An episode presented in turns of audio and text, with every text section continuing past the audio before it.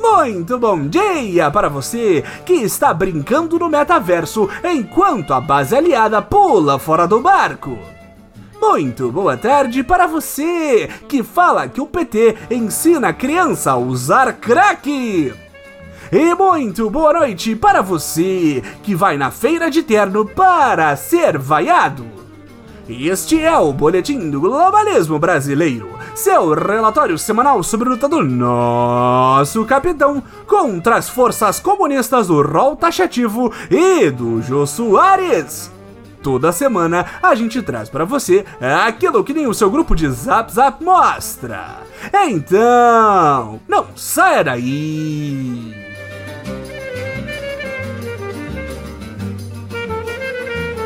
Patriotas, está chegando o momento! Já ouviu o chamado do nosso capitão?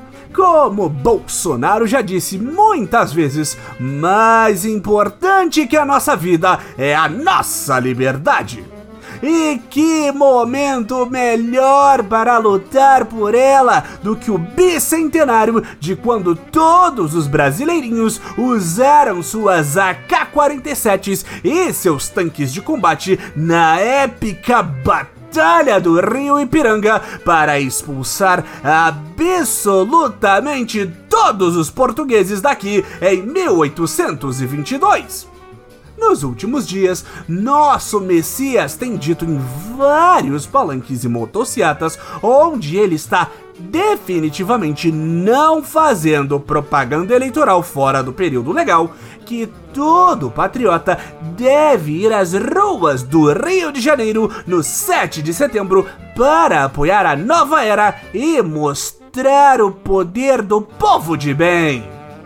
Imagine, patriota, que bela ficará a princesinha do mar Copacabana com trilhões de brasileirinhos de verde e amarelo todos armados até os dentes, guiados por nosso Jair, em pé, na garupa de uma moto, sem capacete, de óculos escuros, acenando para todos. Enquanto esse quadro fanista acontece, um jato do exército norte-americano é acompanhado por um teco-teco do exército brasileiro sobrevoando a manifestação cada um soltando fumaça do seu respectivo país, até que o ilegalmente tirado do poder Donald Trump salta de paraquedas do jatinho que explode no mar, matando apenas o molusco Lula e sua corja de comunistas que estavam ali nadando, submersos em segredo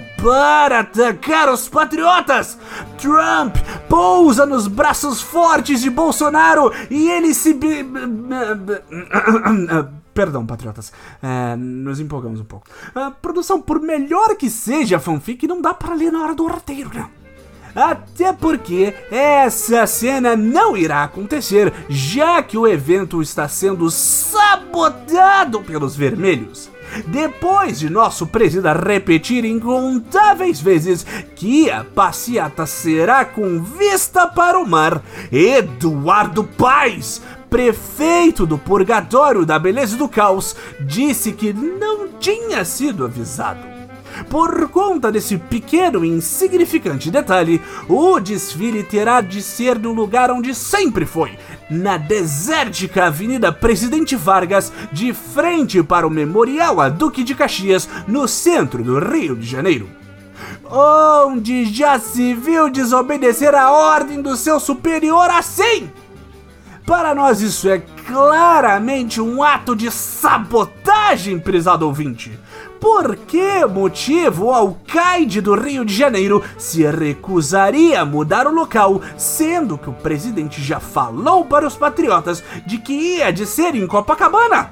Ele só pode estar querendo esvaziar o evento para que os jornalecos publiquem imagens de um desfile vazio, patético, sem apoio popular. Eles pensam que nos enganam, mas somos muito mais espertos do que eles imaginam!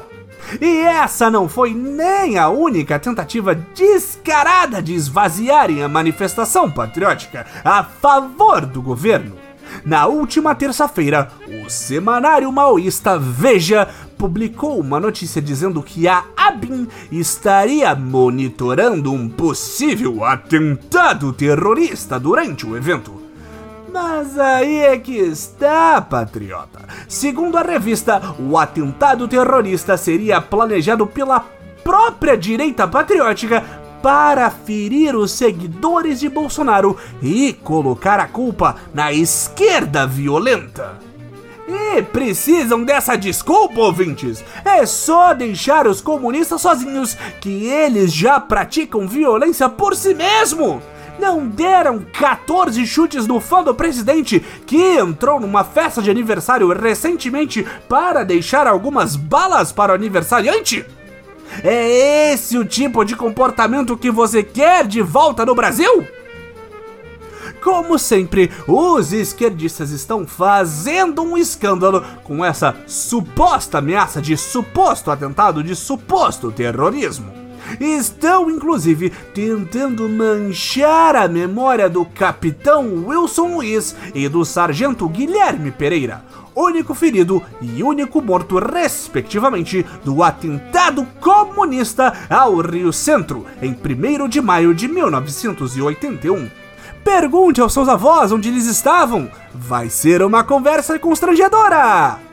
Na ocasião, enquanto o populacho aproveitava um show em homenagem ao comunista Dia do Trabalhador, os patrióticos militares estavam dentro de um carro modelo Puma com uma bomba magicamente colocada lá por um bruxo comunista que explodiu enquanto eles nobremente tentavam sair do local sem ferir nenhuma pessoa logicamente, na educação vermelha após o fim da dita branda, ensinaram que o atentado foi culpa dos militares que tentavam mudar os rumos em direção à abertura que começava na época. Apesar das claras conotações políticas do atentado patriótico e não terrorista, boa parte dos envolvidos que sobreviveram tiveram carreiras longevas nas Forças Armadas, a despeito da pataquada sem limites que tentaram cometer. Isso aí de atentado no Rio Centro é tudo mentira, patriotas! Nós queremos acreditar que se os militares fossem tentar um atentado forjado para incriminar a esquerda, eles seriam eficientes o bastante para não morrerem tentando. Mas vamos torcer para que tudo dê certo na segunda vez!